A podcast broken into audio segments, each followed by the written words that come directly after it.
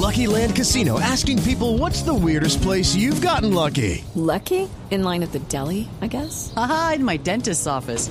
More than once, actually. Do I have to say? Yes, you do. In the car before my kids' PTA meeting. Really? Yes. Excuse me, what's the weirdest place you've gotten lucky? I never win and tell. Well, there you have it. You can get lucky anywhere playing at LuckyLandSlots.com. Play for free right now. Are you feeling lucky? No purchase necessary. Void where prohibited by law. 18 plus. Terms and conditions apply. See website for details.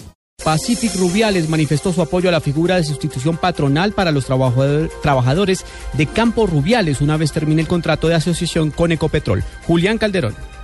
A través de un comunicado, Pacific Rubiales señaló que apoya la sustitución patronal una vez llegado el 30 de junio de 2016, fecha en la que Campo Rubiales pasará a control 100% de Ecopetrol. Al respecto, el presidente de la petrolera estatal, Juan Carlos Echeverry, afirmó minutos antes que se buscará mantener las plazas laborales de Campo Rubiales al máximo, de acuerdo con un proceso de selección en la compañía. Ecopetrol va a escoger cuáles personas eh, eh, de, los trabajadores actuales pasan eh, o son contratados por Ecopetrol. Los actuales trabajadores son trabajadores de la actual eh, administración, de manera que eh, se va habrá una escogencia y también Ecopetrol va a transferir que, eh, trabajadores de otras plantas y otros campos al campo Rubiales, porque pues la parte gerencial va a pasar a nosotros. Pacific reiteró que no ha enviado al Ministerio de Trabajo ninguna solicitud de autorización de despidos masivos, argumentando el cambio de control de Campo Rubiales. Julián Calderón, Blue Radio.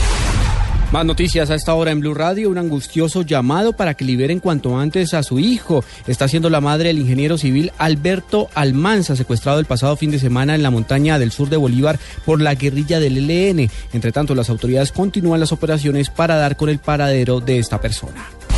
Como parte de la conmemoración del Día de los Veteranos en Estados Unidos, la embajada de ese país en Bogotá estará cerrada al público en el día de mañana y no se prestarán los servicios consulares acostumbrados. Esta tarde los expresidentes de Brasil y Uruguay, Luis Ignacio Lula da Silva y Pepe Mojica, estarán en un acto inaugural de la séptima conferencia latinoamericana y caribeña de ciencias sociales que se adelanta en Medellín. El expresidente de Brasil tendrá a cargo la conferencia inaugural, mientras que el expresidente uruguayo hablará sobre las transformaciones democráticas, la justicia social y procesos de paz.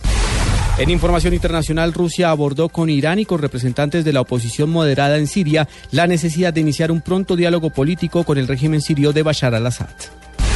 Ampliación de estas y otras informaciones en blurradio.com. Continúen con Blog Deportivo.